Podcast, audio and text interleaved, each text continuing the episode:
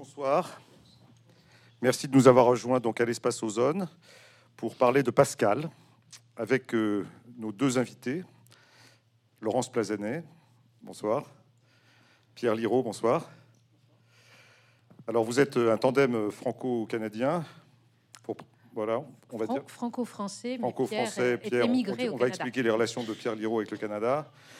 Voilà, donc euh, pour l'édition de, de, cette œuvre alors, on, dira, pourquoi euh, vous n'avez pas écrit œuvre complète sur, la, la couverture, mais œuvre l'œuvre tout simplement. Euh, voilà, un, gros, pavé de 2000 pages. Euh, Pascal le vaut bien par l'ampleur de son œuvre. vous avez donc choisi, de le faire pour le 400e anniversaire de la, la naissance de Blaise Pascal, né en 1623, mort en 1662, donc elle n'a pas tout à fait 40 ans. 39 euh, ans et deux mois. Voilà, 39 ans et deux mois. Merci pour la précision. Alors, alors euh, Laurence Plazanet, puisque vous me parlez, euh, vous êtes professeur de littérature française donc du XVIIe siècle à, l'université Blaise Pascal, comme il se doit, donc à Clermont. Non, non, non, non, pas comme il se doit, parce que nous sommes en France. Donc cette université s'appelait l'université Blaise Pascal et elle a été débaptisée au moment de la fusion avec les autres universités de Clermont pour devenir l'université Clermont-Auvergne. Voilà. Mais on va l'appeler l'université Blaise Pascal. C'est un peu regrettable cette année, mais voilà. Hein, voilà. On va C'est typiquement français. Voilà. Enfin, donc feu l'université Blaise Pascal, mais en fait on l'appellera-t-elle de cette façon-là ce soir. Et donc vous êtes, vous dirigez un centre international dédié à Blaise Pascal, et puis vous avez, euh, vous avez, vous êtes à la tête aussi d'une société des Amis de Port-Royal. Port-Royal, donc le, voilà, donc euh, qui a joué ce, donc cette, euh, ce monastère, cette congrégation qui a joué un si grand rôle donc, dans, dans la vie de Blaise Pascal et de sa famille. Euh, Pierre Liraud, donc vous, vous êtes professeur adjoint, donc vous n'êtes pas canadien mais français, mais vous, en revanche, vous, enseignez à Montréal, donc professeur adjoint dans cette université. Vous êtes, êtes l'auteur d'une thèse, hein, donc qui est parue l'année dernière, sur les figures de la finitude dans, chez Pascal. Vous êtes euh, voilà. Euh, je m'attendais à je m'attendais à trouver donc un, universitaire chenu. En fait, vous êtes un universitaire très jeune. Hein, voilà. Voilà, c'est très, c'est très réjouissant pour, euh, très réjouissant pour. Je parais jeune, attention. il est jeune. Très réjouissant puisque, puisque voilà, ça, ça signifie que Pascal donc, euh, intéresse euh, les jeunes générations, euh, donc universitaires et j'espère aussi des lecteurs. Alors donc ce livre, ce livre est, un, est une somme. Alors c'est pas la première fois que c'est pas la première fois que Pascal est donc été édité donc de façon complète. vous citez d'ailleurs vous citez au début de votre ouvrage des des, des, éditions historiques. Alors j'ai bon je, je l'ai découverte donc celle de Jean Ménard en 1964, une autre donc qui a été édité dans la Pléiade, euh, donc il y a 25 ans à peu près, en deux volumes. Euh, voilà, donc vous, direz, vous nous direz peut-être peut quelles sont euh, leurs leurs qualités, leurs inconvénients, et pourquoi il a fallu donc aujourd'hui proposer au lecteur une nouvelle, une nouvelle édition de, Blaise Pascal. Alors, bah, évidemment ma, la première question que je vais vous poser pourquoi aujourd'hui, en dehors du fait que nous fêtons le 400e de sa naissance, pourquoi faut-il aujourd'hui présenter une nouvelle, une nouvelle, voilà, une nouvelle somme autour de l'œuvre de Pascal? Madame Plazanet Parce que, en réalité, vous avez mentionné l'édition Jean Ménard. L'édition Jean Ménard, qui était destinée à faire autorité, n'est pas complète. Euh, Jean Ménard avait prévu 7 ou 8 tomes et n'en a fait que 4. Dans le premier des volumes, qui est l'équivalent d'un livre de la Pléiade, il était très fier de n'avoir pas publié un seul texte de Pascal, euh, ne publiant que des texte relatif à la vie de Pascal, à la famille de Pascal, à la réception de Pascal. Donc c'était parti pour être une somme absolument exceptionnelle. Or, il n'a pas terminé, il n'a même pas donné les provinciales. Et on n'a pas non plus les pensées. Donc euh, la, grande aventure, la grande édition du XXe siècle de Pascal n'a en réalité jamais vu le jour.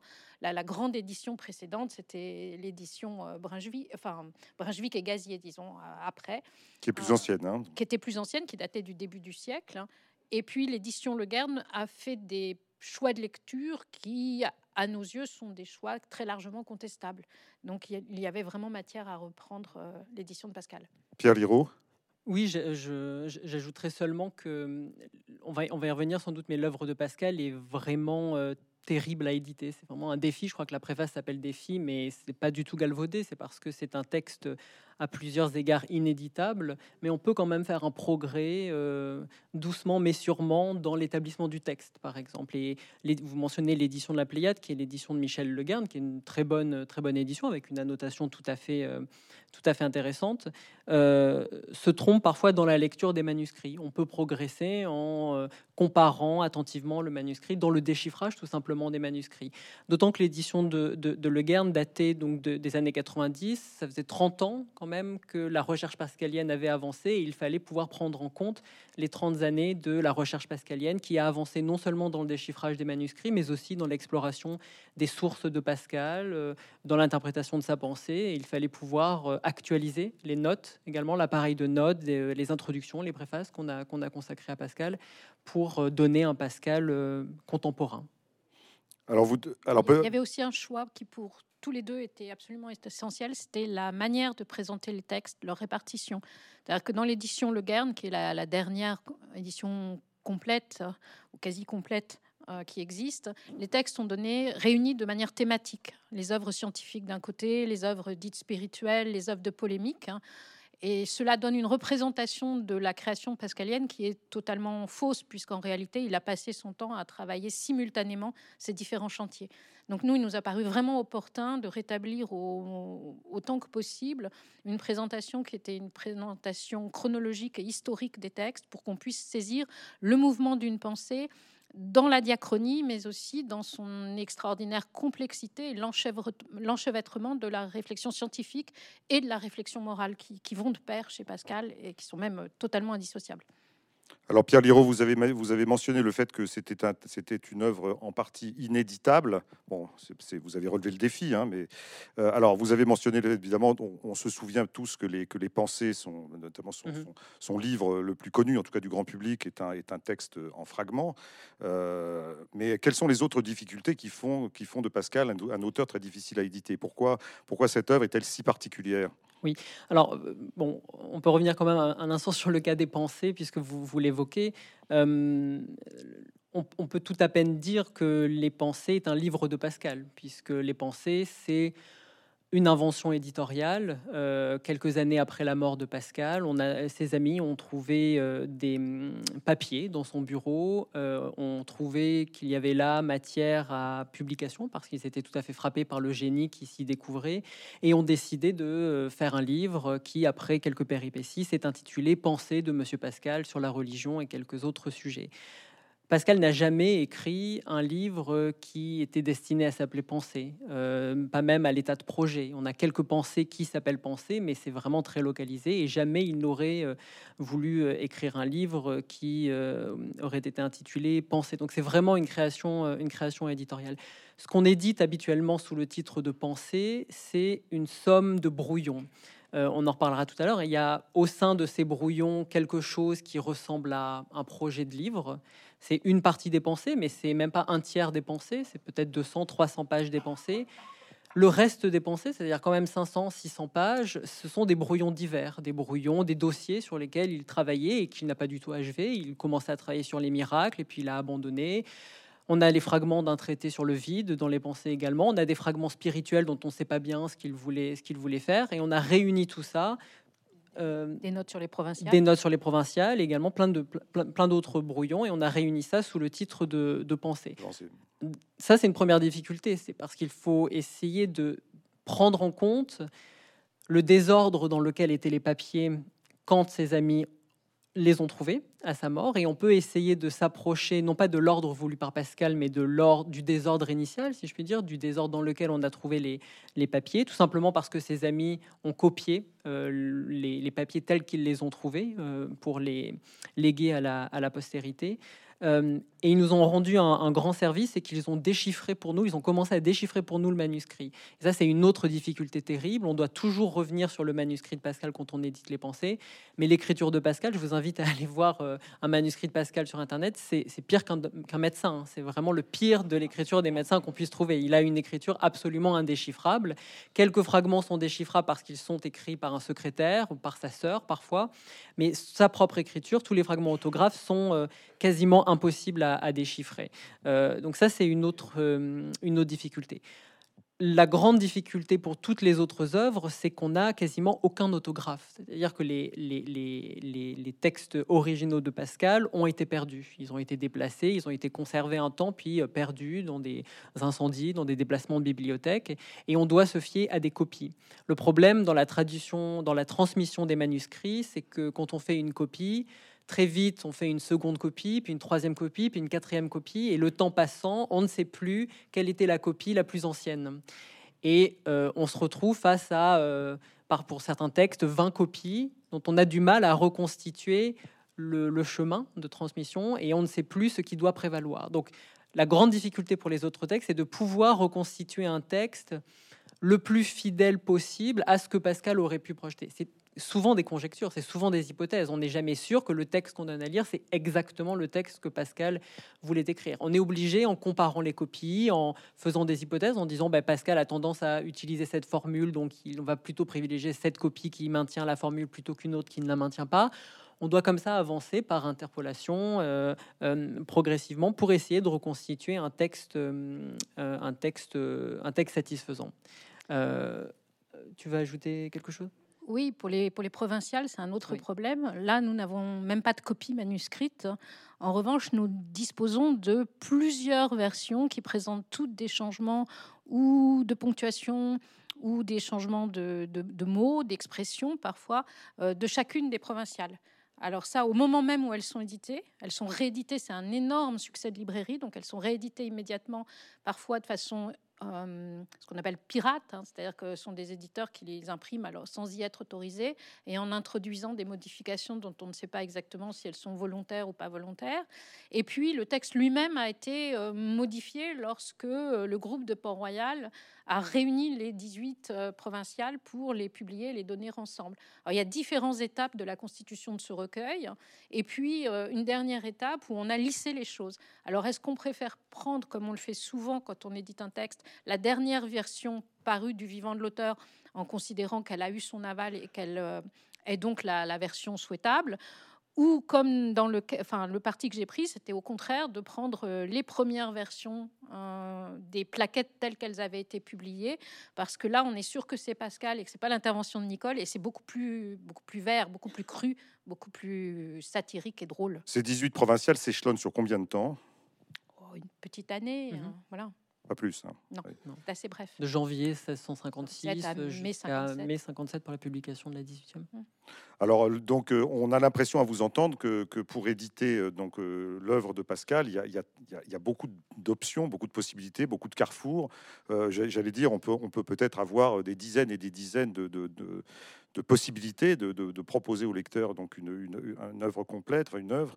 alors, votre part Madame Pazani, vous avez dit que l'ordre que vous avez choisi était plutôt un ordre chronologique, dans le sens où il importait de ne pas euh, séparer ce qui, dans, ce qui chez Pascal, qui donc est un esprit euh, un peu universel, ce qui chez lui ressort de la recherche scientifique, euh, de la de l'apologie, de la religion, de, des réflexions de moralistes, voilà, des travaux, des travaux divers, tous les sujets sur lesquels il a voulu exercer son esprit. Donc vous avez plutôt voulu le, prendre toutes ces, tous, ces, tous ces aspects de son œuvre de façon plutôt chronologique pour montrer la, la concomitance de s'arrête de ses réflexions, c'est bien ça? La concomitance, c'est pas seulement en réalité donner à lire un texte et éditer un texte, c'est très largement déjà entrer dans la question de l'interprétation.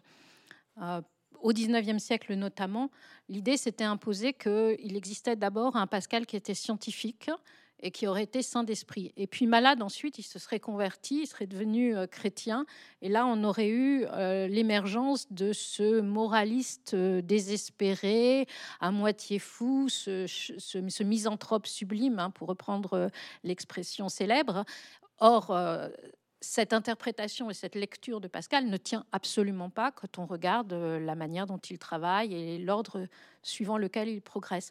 Donc, si vous voulez donner les textes au fur et à mesure de leur création, c'est aussi euh, couper net à toutes ces légendes sur Pascal du 19e siècle. Donc, je crois vraiment avec Pierre, on, voulait aider le public à se débarrasser parce que de manière euh, sempiternelle, on commence à accumuler un certain nombre d'interviews à nous deux. Euh, et puis alors avec l'année Pascal, euh, c'est encore plus nombreux qu'avec le volume. Or, on nous renvoie toujours à un Pascal du 19e siècle. qu'aujourd'hui la, la recherche a montré être totalement caduque. D'ailleurs, il, y, a un Pascal du 17e, il y a un Pascal du 18e, un Pascal du 19e, un Pascal du 20e. Alors aujourd'hui, on, va peut-être parler d'un Pascal du 21e. Quelle a été en gros l'évolution de la vision de Pascal depuis, sa mort jusqu'à aujourd'hui? Euh, Vous avez mentionné un aspect, mais il y en a d'autres. Oui, oui. Euh, alors, bon, on simplifie évidemment. Au 18e siècle, on a tendance à faire de Pascal une sorte d'être paradoxe ou d'être paradoxal. On admire sa prose. Euh, Diderot, par exemple, est un très grand admirateur, comme Voltaire, du reste, est un très grand admirateur de sa prose. Sa prose tranchante. Sa prose tranchante, le style bref euh, des provinciales, que Diderot euh, aime beaucoup, le style un peu par maxime des, des, des pensées. Ce talent de polémiste. Absolument, ce talent de polémiste. Voltaire dit à propos des provinciales que c'est le plus bel état de la langue française. Hmm. C'est le plus grand écrivain de langue française en reconstituant un peu les, faits, mais c'est ce qu'il dit. On voit bien son admiration euh, euh, malgré ce qu'il en dit ailleurs. Et c'est toujours ça le, paradoxe au XVIIIe siècle, c'est qu'on admire donc le, génie littéraire, mais on met de côté, et le génie scientifique également, mais on met de côté tout ce qu'il a pu écrire sur la religion. Euh, pour des raisons diverses. Voltaire, évidemment, ne, lui pardonne pas ce qu'il a dit du christianisme, aspiration qu'avait Pascal de réunir raison et christianisme, on y reviendra peut-être. Diderot dit la, même chose à son, égard. Et c'est un petit peu cette lecture qui domine au 19e siècle qui se renforce de façon toujours un peu paradoxale, parce que le, un des grands euh, lecteurs de Pascal au 19e siècle, qui, qui, a beaucoup aidé à redécouvrir le manuscrit, c'est Victor Cousin, qui en 1842 a fait un rapport, un rapport qui est célèbre du moins parmi les pascaliens, parce que c'est un rapport qui nous encourage à revenir au manuscrit, ce qu'on ne faisait pas, on se contentait de republier des copies. Et Victor Cousin, euh, dans un rapport euh, pour la Sorbonne, dit qu'il est impératif de revenir au manuscrit de Pascal. Donc il a été quelqu'un d'absolument euh, important dans l'histoire de la tradition pascalienne. En même temps, Victor Cousin, dans ce rapport-là, est hostile à Pascal pour ce qu'il appelle l'apologie de la religion chrétienne. Et d'ailleurs, on a tendance à dire que les pensées, c'est une apologie de la religion chrétienne, mais c'est Victor Cousin, en fait, qui euh, le lit comme une qui les lit, les pensées, comme une apologie de la religion chrétienne. Le titre n'existait pas euh, auparavant.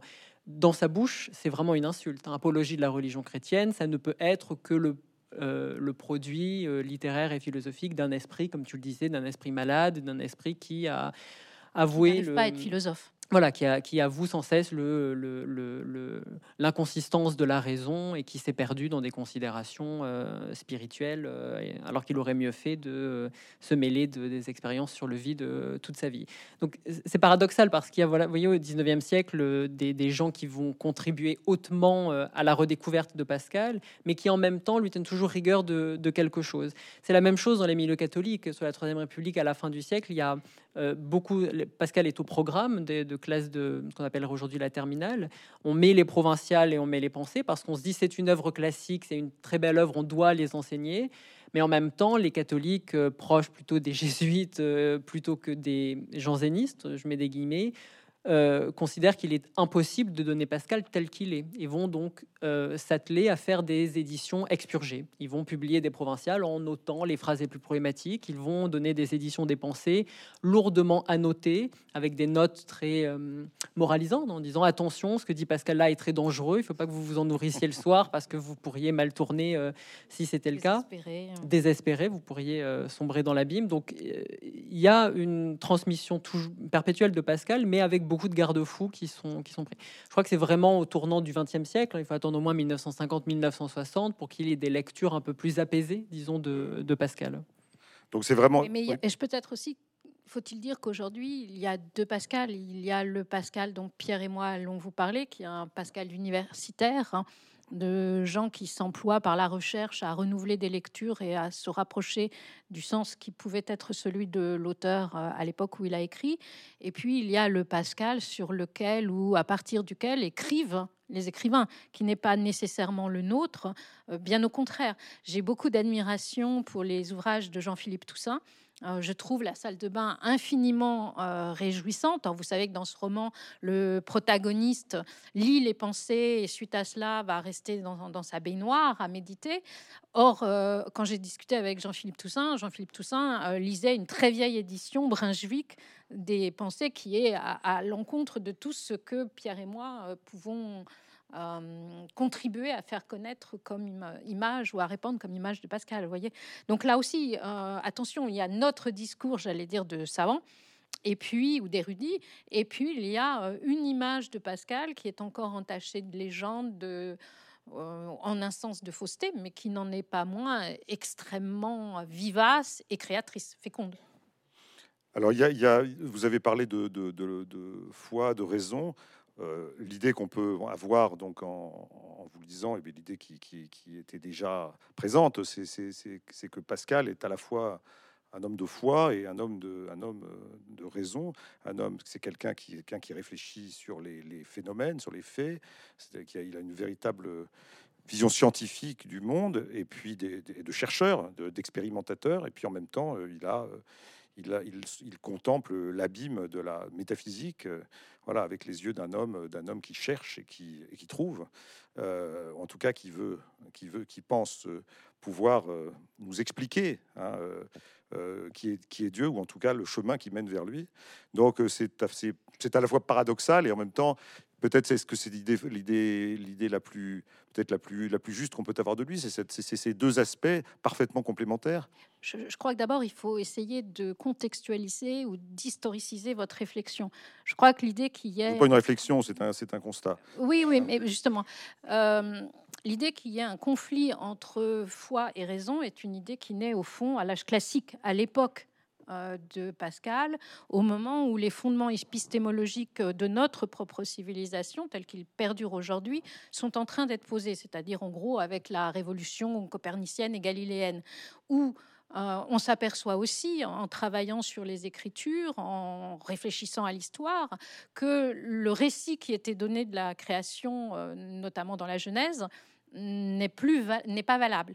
Donc se crée à ce moment-là une faille dans l'esprit des individus où tous les récits euh, fondateurs hein, de l'humanité, de l'histoire de l'humanité apparaissent comme euh, frappés d'invalidité. Et c'est à ce moment-là que va naître l'idée que peut-être euh, la raison et le savoir contredisent les données de la foi, les données immédiates de la foi. Mais hum, il n'y a a priori aucune raison pour que la foi ne soit pas raisonnable et rationnelle. Euh, ça, c'est, enfin, je pense qu'aucun homme du Moyen Âge ou de l'Antiquité tardive n'aurait jamais eu idée de, soutenir quelque chose de, ce genre, si vous voulez. Nous, nous considérons comme allant de soi quelque chose qui est le résultat euh, d'une période historique, somme toute, euh, très, très proche de nous au regard de l'histoire de l'humanité. Et ça, effectivement, Pascal va avoir l'originalité de s'employer à montrer, en étant un des maîtres de cette science moderne, que la foi est néanmoins quelque chose de raisonnable, que croire est raisonnable. Le fameux pari. Hein. Alors, euh, tu veux y aller sur le pari? Oui, bah, allez-y, allez-y. Euh, bon, c'est un... Plusieurs lectures. Plusieurs lectures, c'est vraiment un fragment... Euh, très difficile. Alors, d'abord, le pari, c'est pas un fragment de Pascal, puisque ce qu'on appelle le pari, c'est un raisonnement, disons, ou un, discours que Pascal euh, a hum, longuement travaillé et on a conservé le papier euh, très heurté. On voit qu'il a écrit partout dans les marges et qu'il est beaucoup revenu sur ce fragment-là. Et le vrai titre de ce fragment n'est pas le pari, mais infini rien. Ça commence par infini rien. Ce qui déjà déplace notre perspective, parce que ça veut dire que le pari, c'est un moment du discours de Pascal, mais qui est placé sous euh, euh, un raisonnement autrement plus général hein, sur notre disproportion, en gros, sur d'un côté l'infini en grandeur et l'homme entre deux infinis. L'homme entre deux infinis. Euh, pour résumer, hein, le, ce que vous disiez est, à la fois juste hein, et, un, peu partiel sur l'articulation de la foi et de la raison, mais on le voit bien dans le, dans le pari. Souvent, quand on, lit Pascal, on, soit on le considère euh, comme trop rationnel, le pari, soit on le considère comme pas assez rationnel. Or, Pascal, c'est vraiment quelqu'un qui, toute sa vie, a voulu se tenir dans le milieu des choses. Sa, grande euh, idée de la vérité, mais pas seulement de la vérité, c'est euh, son idée euh, existentielle, la grande affaire de sa vie, c'est la médiété, c'est le milieu des choses. Pascal dit dans un fragment hein, qu'il faut être contre, je paraphrase un peu, hein, contre l'hyper-rationalisme et contre la superstition, ce qu'il appelle la superstition, c'est-à-dire croire que la raison ne peut rien, hein, croire, euh, je sais pas, une chose absurde parce qu'on va dire qu'il faut le croire et on, met la, raison sur pause en quelque sorte, comme si euh, l'homme n'était pas aussi un être, un être euh, rationnel. c'est un peu sous cette, je pense, sous cet angle-là qu'il faut voir son rapport à la foi. Pascal n'est pas un mystique au sens où Pascal ne dit jamais qu'il faut euh, clamer une sorte de désaveu de la raison. Il ne dit jamais qu'il faut s'en livrer euh, simplement à une sorte de foi superstitieuse en abandonnant la raison, en la mettant de côté parce que la foi n'est pas une affaire de raison. Jamais il le dit. Même dans ses textes les plus spirituels, il y a un très beau texte de Pascal qui s'appelle L'écrit sur la conversion du pécheur, où il écrit l'élévation d'une âme qui vient d'être touchée par Dieu et qui progressivement... Euh, euh, va vers lui, c'est un texte qui est aussi rationnel. Il dit très bien que l'âme comprend peu à peu, euh, euh, c'est un trajet intelligent. Hein. C'est pas du tout au fur et à mesure qu'on croit et que la grâce s'infuse dans l'âme de celui qui est touché par Dieu, la raison aussi, aussi, aussi progresse. Par contre, il dit aussi qu'il ne faut pas tomber dans le travers inverse et euh, croire que la foi est entièrement rationnelle et qu'on peut déduire toutes les composantes de la foi, la Trinité, euh, euh, la nature du Saint-Esprit, par la raison. Ça, Pascal hein, est, est, agacé devant les tentatives de certains de ses contemporains qui consacre des traités ensemble sur la Trinité et qui nous explique comment euh, les trois personnes euh, dialoguent entre elles, comment elles s'articulent, quelle est la nature de chacune d'entre elles. Ça pour Pascal et Saint Augustin y compris. Hein. On reviendra, Pascal est vraiment un augustinien, mais il, n'aime pas du tout euh, la partie de Saint Augustin qui s'aventure vers ces chemins hautement escarpés de, la raison. Ça, il l'a lu dans Montaigne. Hein. Il se tient très loin de ces élaborations-là. C'est pour ça que on pourrait pas dire hein, ce que vous avez dit tout à l'heure. Euh, euh, Pascal veut en même temps montrer qui est Dieu à son, interlocuteur. Pascal peut pas dire qui est Dieu. Hein. Pascal ne veut d'ailleurs pas montrer quoi que ce soit. Il veut euh, à la fois dans une part de son œuvre témoigner de sa propre expérience de croyant et des difficultés à être croyant, et de l'autre, il veut faire son possible si la grâce l'assiste, évidemment, il, il, ça, il n'arrête pas de le dire. Il dit Moi, je veux pas convertir qui que ce soit, je peux pas convertir. Le seul qui peut convertir, c'est Dieu. Moi, je peux rien faire si euh, Dieu n'assiste pas, m'assiste pas en infusant la grâce chez, chez mes lecteurs.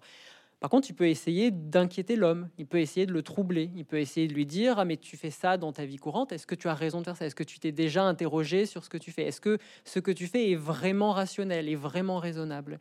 Et c'est ça un peu le pari. Le pari, c'est pas la victoire de la raison. Je crois qu'il s'adresse aussi euh, à ces esprits forts qu'il fréquente euh, dans ses travaux scientifiques. Euh, ceux qu'on appelle souvent les libertins au XVIIe siècle, hein, qui pensent pouvoir se passer, faire l'économie du divin. Mm. Et il s'agit aussi de leur montrer euh, en termes rationnels qu'on ne peut pas en faire l'économie. C'est une façon de prouver qu'il est raisonnable et rationnel euh, de croire et de faire euh, le pari du divin et de la divinité. Ça, c'est très clair. Après, effectivement, on peut considérer que le pari est une espèce de fable herméneutique destinée à prouver cette rationalité de la foi. Est-ce qu'il n'est malgré tout pas possible à un certain moment de considérer qu'il y a une radicalité du pari qui est de dire euh, je ne reçois pas la grâce, je n'ai pas le sentiment de, la foi, mais je fais le pari de la foi qui est totalement impossible. Euh, je crois que rien ne nous empêche non plus de considérer qu'on peut lire le texte de cette façon-là. Et en faisant à ce moment-là ce qu'il appelle le pari de la machine. Mmh. Alors évidemment, dans le, évidemment, dans le, dans le livre, vous, publiez le mémorial. Hein, euh, vous, avez, dit que Pascal n'était pas un mystique. Il y a néanmoins donc, dans, son, dans sa vie une, donc, cette fameuse nuit du, de novembre 1650... 23 24 novembre 1654. 54, oui, 54. Donc voilà, où donc il a, il a cette, cette, ce, ce moment, ce moment de, de je dirais, de, de vérité, de transe, de je sais pas comment il faut l'appeler, de d'émotions profondes, voilà, et donc euh, qu'il cache à tout le monde puisqu'il se contente mm. de, de, tracer de tracer un texte sur un, peu, un papier qu'il va coudre dans son dans son pourpoint et qu'on retrouvera donc euh, à son à son décès. Euh, là, il y a évidemment une expérience d'ordre mystique. Hein, on Ça dépend. c'est un moment de certitude. Je crois que dans tous les textes de Pascal, on voit que la foi chez lui est une affaire aussi de reflux et d'incertitude. Il ne cesse de prier euh, que Dieu ne m'abandonne jamais, qui seraient également les derniers mots qu'il aurait prononcés avant de mourir. Donc ça nous montre bien qu'on n'a pas un personnage qui est euh, totalement passé du côté d'une certitude, d'une assurance quelconque. Pascal euh, s'adresse d'abord, je crois, à tous ceux qui sont dans le clair-obscur, voire dans la nuit complète, qui doutent, qui sont inquiets. Et ça correspond probablement à une expérience tout à fait personnelle. La, conversion, et on parle de plusieurs conversions chez Pascal, mais parce qu'en réalité, la, la conversion est toujours à reprendre. C'est une espèce d'effort à réitérer, et au fond, il n'y a de conversion qu'incoative commençant, commencer, commençante et à reprendre l'instant suivant. Alors, ce qui s'est passé cette fameuse nuit, c'est un moment de certitude éblouissant, euh, probablement d'une intensité telle que Pascal n'en avait jamais connu auparavant et dont il a voulu conserver une trace écrite parce que ça a été euh, au cœur d'une révélation personnelle et euh, quelque chose qui l'a guidé jusqu'au dernier temps de sa vie. Oui, si je peux ajouter simplement deux choses sur le, mémorial, si je puis dire, ça lui est pas tombé dessus. Il s'est pas réveillé un moment et il y a eu une transe, comme vous dites, euh, avec la révélation de Dieu.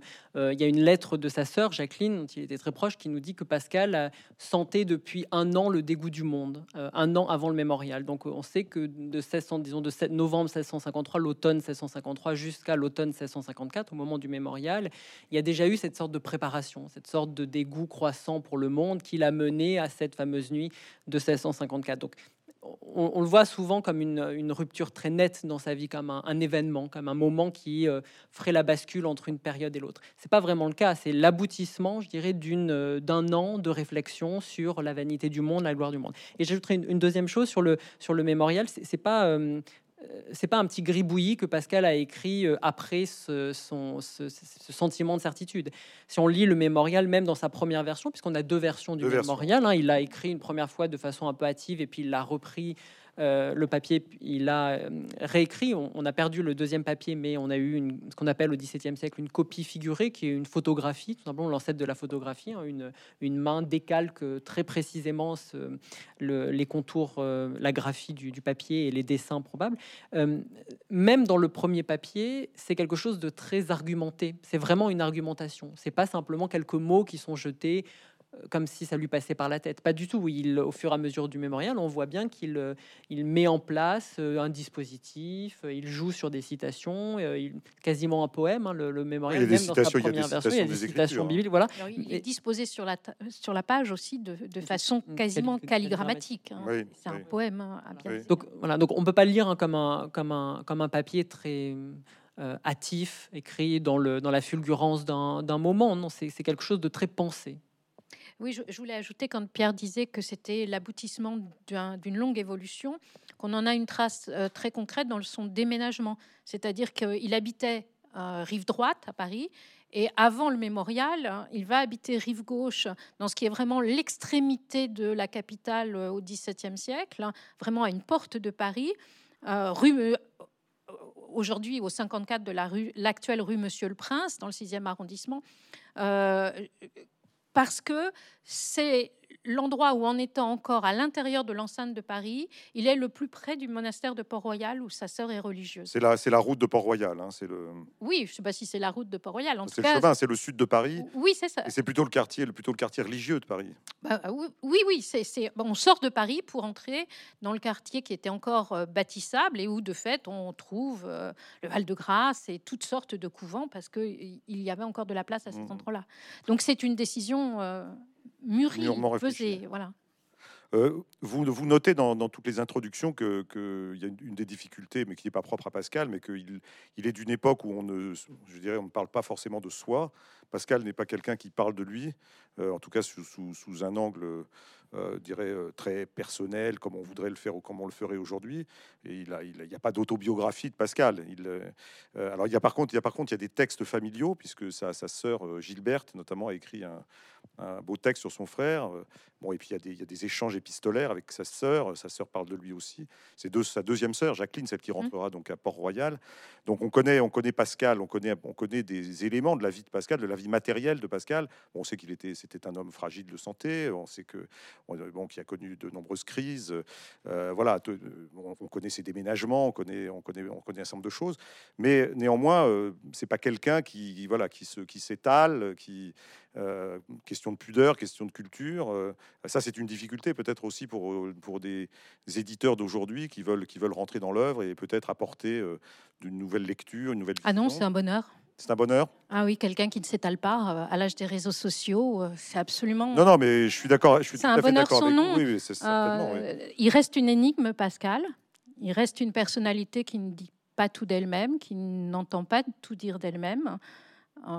Pour un chercheur, c'est bien plus excitant d'avoir une réserve, quelque chose à percer, qu'un individu qui, vous livre absolument tout. D'autre part, on, ne l'aperçoit que fugitivement et de biais, et ça c'est un très typique du grand siècle, de toute façon, de ce, de ce XVIIe siècle pour lequel on a tant de passion tous les deux. C'est que les individus considèrent qu'il y a une sphère de l'intime et une sphère euh, du public, ou de ce qu'on a appellerait de manière un peu prétentieuse l'extime, si vous voulez, ce qui n'est pas à l'intérieur de soi, et opère une coupure très nette. Donc les, individus ne nous disent pas tout de leur intériorité, et aucun d'entre eux. Nous, ne savons quasiment rien sur Madame de Lafayette, euh, on, court après les informations relatives à Molière. Donc le cas Pascal n'est pas un cas particulièrement atypique. L'année dernière, on s'est attaqué à Molière, en effet, euh, Molière, c'est un peu la même chose. Hein. Oui. Hein, il y a peu de, il y a peu d'éléments. Euh, voilà, euh, parce que les, les, individus de cette période considèrent que les choses très intimes, qui relèvent euh, de l'ordre du domestique, du privé, n'ont aucun intérêt pour, pour le public, tout simplement en revanche, en revanche, ses sœurs parlent de lui, hein, ce que je l'ai mentionné. Donc, ah, qu'apprend-on normalement. Qu'apprend-on d'intéressant Donc, euh, Pierre Liraud, donc, euh, lorsqu'on lit les, lettres de Jacqueline, lorsqu'on lit la, le texte de Gilberte, au fond, il, elle, dévoile un certain nombre de choses quand même sur son frère. Oui, oui on a, ce sont des, des, des, textes qu'il faut prendre avec le, le, plus grand, le plus grand sérieux. Jacqueline est très proche de Pascal, surtout euh, au moment où Pascal euh, se, convertit. Alors, la conversion au XVIIe siècle, c'est toujours un terme que j'emploie un peu avec précaution, parce que ça ne veut pas dire qu'il passe d'une période où il ne croyait pas en Dieu à un moment où il a la révélation de Dieu et il se met à croire se convertir au XVIIe siècle, ça veut dire pratiquer de façon un peu plus fervente qu'avant euh, euh, la, foi. Euh, on passe disons, d'un état un peu tiède vers la religion à un état un peu plus chaud, si je puis dire, vers la, religion. Donc, quand on parle de conversion de Pascal, puisque vous avez employé tout à, l'heure le, terme, les trois conversions de Pascal, ce sont trois moments où il décide d'être un peu plus fervent, d'être un peu plus pratiquant, si, si, je puis dire. Alors Jacqueline euh, nous apprend beaucoup sur sa vie spirituelle, sur la, surtout on pourrait dire la vie affective de Pascal, euh, notamment au moment 54, pendant la période de sa conversion. Il y a une lettre très belle, par exemple, de janvier 55, où Jacqueline raconte la joie de son frère. Et c'est d'autant plus émouvant que Jacqueline ne sait rien du mémorial, puisque vous avez dit que, euh, à juste titre, Pascal euh, cache l'événement qu'a été le mémorial, ou le moment qu'a été le mémorial, en cousant le, papier dans son manteau. Donc Jacqueline ne sait rien de cet événement, mais voit sur le visage de, son frère, euh, dans la vie de, son frère, une joie euh, qu'il n'avait pas euh, auparavant. Donc on a une sorte de, journal de la joie, si je puis dire, dans les, dans les lettres de Jacqueline de 55 qui sont, qui sont vraiment très belles à, lire. Elle, s'étonne de voir un pénitent aussi réjoui. Aussi, oui. voilà. S'interroge de la joie de son frère. Quant à la vie de, de Monsieur Pascal, c'est un petit peu différent parce que c'est une construction a posteriori. Autant les lettres de Jacqueline sont écrites au fil de la vie de, Pascal. Voilà, la vie de, de, de Monsieur Autant le texte de Gilbert Perrier est postérieur. À ah, est postérieur, absolument, à, à, la mort de, de Pascal. Alors c'est un texte magnifique que je, que je Mais avec une intention, avec une intention, euh, une intention apologétique sur son frère. À géographie. À, géographie. Édifiante peut-être, on pourrait dire. Il y a un, un grand pascalien, Philippe Cellier, euh, a un jour proposé de lire la vie de Monsieur Pascal comme une légende. C'est le mot qu'il employait, une légende au sens du Moyen Âge, c'est-à-dire la légende dorée de Jacques de Voragine. Absolument, c'est-à-dire un, texte avec une dimension exemplaire. C'est un texte où on, lit une vie qui est euh, dépouillée d'un certain nombre de, ses traits pour mieux correspondre à ce que doit être une vie exemplaire d'un point de vue de la religion. C'est ce que fait, c'est ce que fait Gilberte. Hein. Elle donne un, tas de renseignements. Euh, important sur Pascal, mais elle en nommait aussi beaucoup pour rendre son frère exemplaire, pour faire de son frère le portrait du bon chrétien, si je puis dire, celui qui sait, euh, qui sait mourir, qui sait vivre euh, en articulant correctement la religion au reste de sa vie. Oui, il y a une poétique de la vie de saint. on raconte la, vie du personnage en insistant sur les souffrances, hein, sur le caractère exceptionnel de, sa conversion. Donc on a tendance à forcer sur les noirceurs de l'individu pour montrer combien l'œuvre de Dieu a été grande ensuite. Et puis il y a toujours un second versant qui est plus, plus généralement thématique où on exalte les vertus. Alors la vie de Pascal est précédée euh, d'une vie de Jacqueline qui est morte en octobre, le 4 octobre 1661, la, donc la petite sœur qui était religieuse à Port-Royal, est morte la première. Et Gilberte Perrier, la sœur aînée, a rédigé aussi une vie de sa sœur jusqu'à son entrée au couvent qui déjà répond à ses objectifs et qui a pu être une commande des religieuses de Port-Royal qui, à cette date-là, faisait écrire hein, des vies de toutes les religieuses qui mouraient. Donc ce genre de la vie de saint est évidemment appliqué euh, et très clairement euh, repérable dans les vies des religieuses.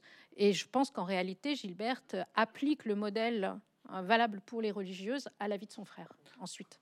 Alors donc, la, donc le texte de Gilbert est donc, vous l'avez dit, plutôt une agiographie. Alors vous me disiez tout à l'heure euh, que vous étiez à Rome il y a, pas, il y a très peu de temps, donc pour le, jour anniversaire de la mort de Pascal. Et donc euh, Pascal au Vatican est un peu en odeur de sainteté, puisque le, pape actuel, qui est un jésuite d'ailleurs, lui a, lui a consacré une lettre apostolique. Donc tout le monde se demande s'il n'y a pas là le l'indice d'une voilà future béatification et canonisation de, Blaise Pascal, ce qui, ce serait évidemment de la part d'un pape pape venant de la de la compagnie de Jésus plutôt plutôt savoureux puisque on, sait la guerre que, que, Pascal a menée contre la, guerre polémique hein, qu'a menée contre les jésuites de son époque. Voilà, donc il y a une sorte de renversement assez assez assez savoureux. Euh, euh, vous avez, vous avez senti ça, donc au Vatican, cette, ce retournement? Euh, alors tout, le monde attendait entre dimanche soir et lundi matin. Il y a eu une espèce de, boule de feu qui s'est construite parce que tout le monde attendait effectivement l'annonce d'une béatification à défaut d'une canonisation express, euh, laquelle n'a pas eu lieu et à la place on a eu la publication d'une lettre apostolique euh, qui est déjà un événement tout à fait exceptionnel dans la vie du Vatican. Pape François a publié six lettres euh, apostoliques. La dernière était consacrée à Dante, le grand poète italien. Donc on peut mesurer euh, l'importance qu'il convient de donner au geste du pape. C'est absolument essentiel. C'est vrai que lorsqu'on lit en étant pascalien euh, la lettre pour la première fois, et je l'ai eu quelques jours avant tout le monde puisque j'étais invitée avec deux autres collègues à, à, en parler et en discuter lors d'une conférence de presse deux heures après sa publication. Euh, le premier sentiment, c'est celui d'une surprise, de se dire, ben, c'est ce pape jésuite qui effectivement accorde euh, une reconnaissance exceptionnelle à Pascal, alors même que les pensées ont été mises à l'index dès 1657. Hein. Euh, la seconde réflexion, c'est qu'en réalité, le pape François n'a cessé de citer Pascal et de se référer à Pascal depuis ses tout premiers textes. Donc Pascal est une figure absolument marquante pour le pape et une figure qu'il lit de manière un peu différente de nous, mais dans laquelle il voit surtout le modèle euh, d'une conciliation entre la foi et la raison et la science moderne. Donc pour euh, le pape, je crois que Pascal est exemplaire de cette conciliation. C'est donc une figure qui pourrait être tutélaire pour le chrétien d'aujourd'hui. Et à ce titre, c'est vraiment quelque chose de, de très important.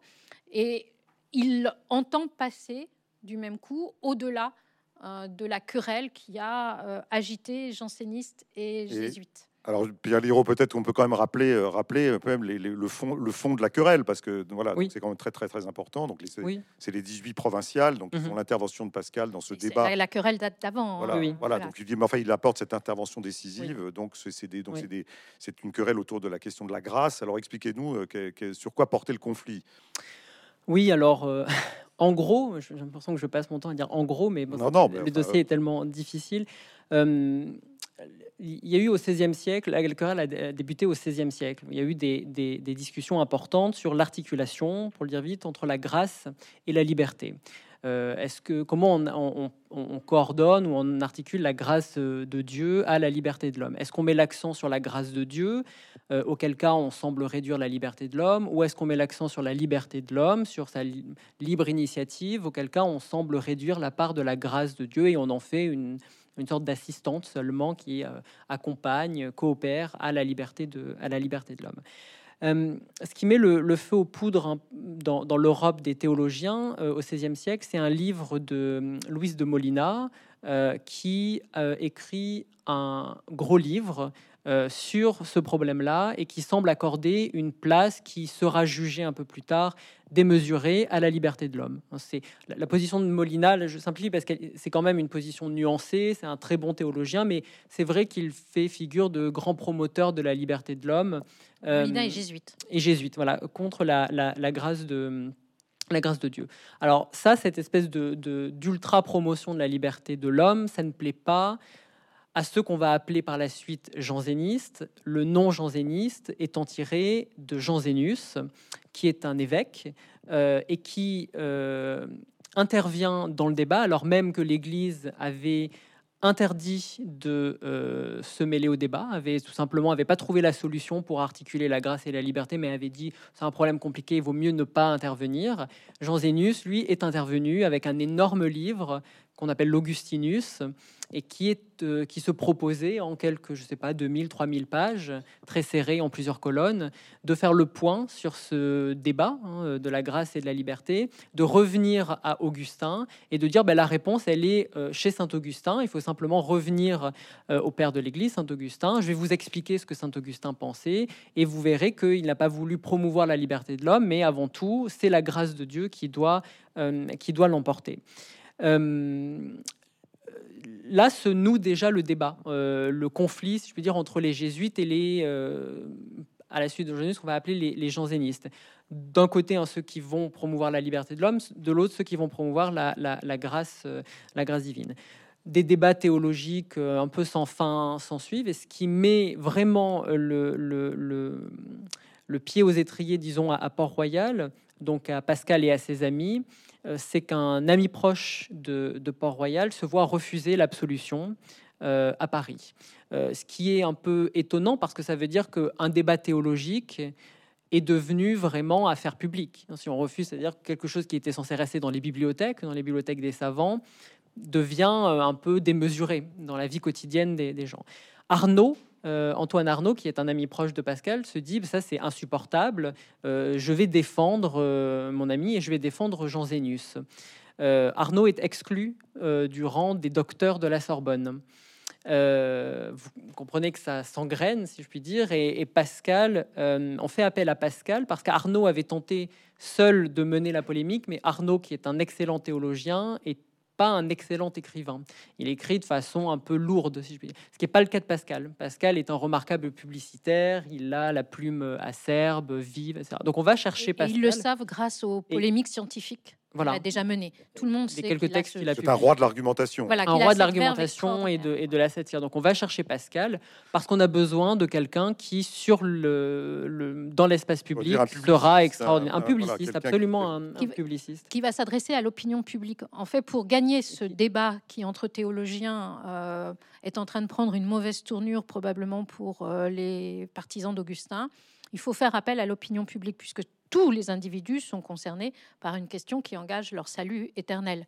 Et pour ça, il faut écrire en français, il faut écrire d'une façon qui va séduire les mmh. esprits et, le grand monde, euh, l'élite intellectuelle, si je puis dire, de, la période. C'est ce que Pascal sait faire. Et l'astuce, donc, c'est de le faire sous, forme de ces lettres, de ces lettres à un provincial. Euh, voilà, qui, qui, font, enfin, qui représente le, provincial en question est censé être un naïf hein, qui dit mais qu'est-ce que c'est que ces polémiques qui déchirent euh, absolument tout le pays Je vais aller me renseigner et il part mmh. avec son chapeau. il va voir des jésuites il va voir des jansénistes et il est également exactement comme une balle de flipper. C'est-à-dire qu'il se le renvoie les uns après les autres et de lettre en lettre, on le voit. Alors il se précipite chez l'un, il dit j'ai la solution, je vais voir les autres, la guerre va arrêter. Il arrive chez l'autre, il dit mais non, pas du tout, vous n'avez pas compris, allez voir le troisième Dominica. Oups, il Alors c'est drôle parce qu'en fait, ce sont des petites scènes de théâtre extraordinairement enlevées avec des satires. ce qu'on n'a pas dit quand même, et ce qu'il faut préciser, c'est que l'ami en question, euh, le, la raison pour laquelle on lui a alors il est. Euh, s'agit du duc de Liancourt, qui est une des pères, duc et père de France, donc une des personnalités les plus importantes de la France de l'époque, et accessoirement euh, l'oncle de La Rochefoucauld, l'auteur des Maximes. Donc on est vraiment dans un milieu euh, qui fait sens. La deuxième chose, c'est qu'on lui a refusé l'absolution. pourquoi ce grand seigneur? Parce que sa petite fille et unique héritière, qui était orpheline, était élevée comme pensionnaire au monastère de Port-Royal, lequel s'est trouvé embarqué dans la querelle autour de l'augustinisme et de la grâce, parce que la mère Angélique, la grande réformatrice du monastère de Port-Royal, a pris comme directeur spirituel au milieu des années 1620 Jean Duvergier d'Oran, abbé de Saint-Cyran, qui a été le compagnon d'études de l'évêque euh, Jansénus à Louvain. Euh, donc il était lui aussi un fervent augustinien. Et comme Jansénus est mort prématurément de la peste, euh, Saint-Cyran a veillé à l'édition de l'Augustinus. C'est pour ça que Port-Royal Et ça, c'est absolument vital pour notre histoire intellectuelle française, c'est trouver, basculer dans cette euh, querelle. Alors vous, vous, avez mentionné le fait que cette querelle a été une querelle euh, terrible hein, quand même euh, dans la, dans la France de l'époque. Alors évidemment, pas que dans la France, dans toute l'Europe. je pense que l'Europe chrétienne a redouté un second schisme après le schisme. Alors, alors aujourd'hui, alors quelle est aujourd'hui la portée de ce, de ce, de ce, de ce conflit Est-ce qu'on est qu'on est qu'on parvient encore à bien le comprendre aujourd'hui? Est-ce qu'il paraît pas un peu, un peu, un peu loin des préoccupations, y compris des intellectuels aujourd'hui? Ou est-ce qu'au fond, vous considérez que, que, cette, que cette querelle est toujours fondamentale euh, lorsqu'on l'analyse à la fois dans son contenu et puis aussi dans les échanges d'arguments euh, euh, comment un débat public s'est organisé autour d'une question importante il me semble que la querelle purement janséniste est la querelle de la grâce. D'ailleurs, il suffit de lire la lettre apostolique du pape. Il déclare qu'il ne veut pas rouvrir cette querelle. En revanche, il s'en prend violemment à Port-Royal. Donc, c'est l'exemple de Port-Royal qui devient porteur de cette crise et qui partage les esprits. Mais très paradoxalement, en réalité, Port-Royal incarne un christianisme qui est un christianisme extrêmement moderne, c'est-à-dire qu'on pratique le français et pas le latin, on traduit euh, le bréviaire, on traduit la Bible, hein, la fameuse Bible de Port-Royal. Euh, il y a une ecclésiologie très particulière à Port-Royal, un goût de la sobriété à une époque où, au contraire, les jésuites se distinguent par leur goût du faste et leur goût de l'hyperbole, par ce qu'on appelle le baroque, que, l'on voit régner euh, dans les églises romaines. Il suffit d'aller au Jésus et on se rend compte de ce dont il s'agit. Euh, Port-Royal, au contraire, incarne un christianisme de l'intériorité, euh, d'une forme de rigueur, je n'ai pas dit de désespoir ni de sécheresse, hein, mais une forme de, rigueur, un engagement auprès des plus pauvres, des plus démunis, ce que certains appellent ceux qui ne sont rien aujourd'hui, euh, qui est absolument capital et qui, méfions-nous des assimilations qui sont toujours grossières, mais à bien des égards, annonce Vatican II et très paradoxalement, recoupe le message du pape actuel. On, est un siècle après les guerres, enfin, enfin, on est un bon siècle après les guerres de religion, enfin, trois, quarts, trois, quarts de, trois quarts de siècle, on va dire. Mais, euh, mais donc, est-ce qu'on peut dire que le jansénisme, par exemple, c'est une sorte de, catholicisme teinté quand même de, protestantisme Non, pas du tout. Non, pas du tout. non, la présidente des Amis de Port-Royal refuse ça. Ça ne non. pas du tout à Pascal. Dans, le, dans la mesure, dans la mesure où, où, le jansénisme met en avant la liberté d'examen, le, Alors d'abord, ce rapport direct à la Bible, est-ce que c'est pas, un héritage, un, un, héritage indirect de la réforme? Absolument pas. Absolument pas. D'abord, Antoine Arnaud a écrit un livre qui s'appelle Le fantôme du jansénisme. Le jansénisme est une étiquette qui a été créée par les jésuites au moment de la polémique pour dire que euh, les partisans euh, de l'Augustinus ou de la relecture de Saint Augustin par l'Augustinus et Jansénius euh, appliqueraient en réalité une grille de lecture qui ne serait pas augustinienne, mais viendrait de Jansénius et serait au fond hérétique de ce point de vue-là. Ça, c'est la première chose. ils ont eux-mêmes assez violemment combattu les protestants. ils font le pari de l'intelligence et de la raison mais euh, on ne trouve pas de discours euh, vers le libre examen. Enfin, il y a des frontières très nettes, et notamment quant à la question de la grâce. Il y a une prédestination forte pour les protestants. L'action de la grâce est irrévocable et définitive, limitant à presque rien la liberté humaine, tandis que Port-Royal a une euh, conception de la grâce où la liberté humaine trouve sa part. C'est-à-dire que la liberté, en réalité, euh, charmée, séduite par l'action de la grâce, euh, ne lui résiste pas et coopère avec la grâce divine. Donc la ligne de clivage, elle est vraiment sur cette question de la grâce, hein, quand, dont on parle. Au XVIIe siècle, Au oui. XVIIe siècle. Je, pense qu'aujourd'hui, s'il existe une sensibilité qu'on pourrait peut-être plus qualifié d'augustinienne ou de port-royaliste que de janséniste. C'est une étiquette qui, qui, ne me convient pas tout à fait, parce que c'est une étiquette polémique, et les étiquettes polémiques sont toujours grossières et, relativement euh, inexactes et inopérantes. Euh, je ne suis pas certaine qu'aujourd'hui, ce soit la question de la grâce divine qui nous recoupe. En revanche, les questions d'ecclésiologie, le rapport euh, à l'intériorité, un rapport à l'humilité, un discours sur les passions de l'homme, une vision de l'homme, un homme déchu, pas déchu, la part du progrès. Là, ce sont des questions qui nous touchent tous.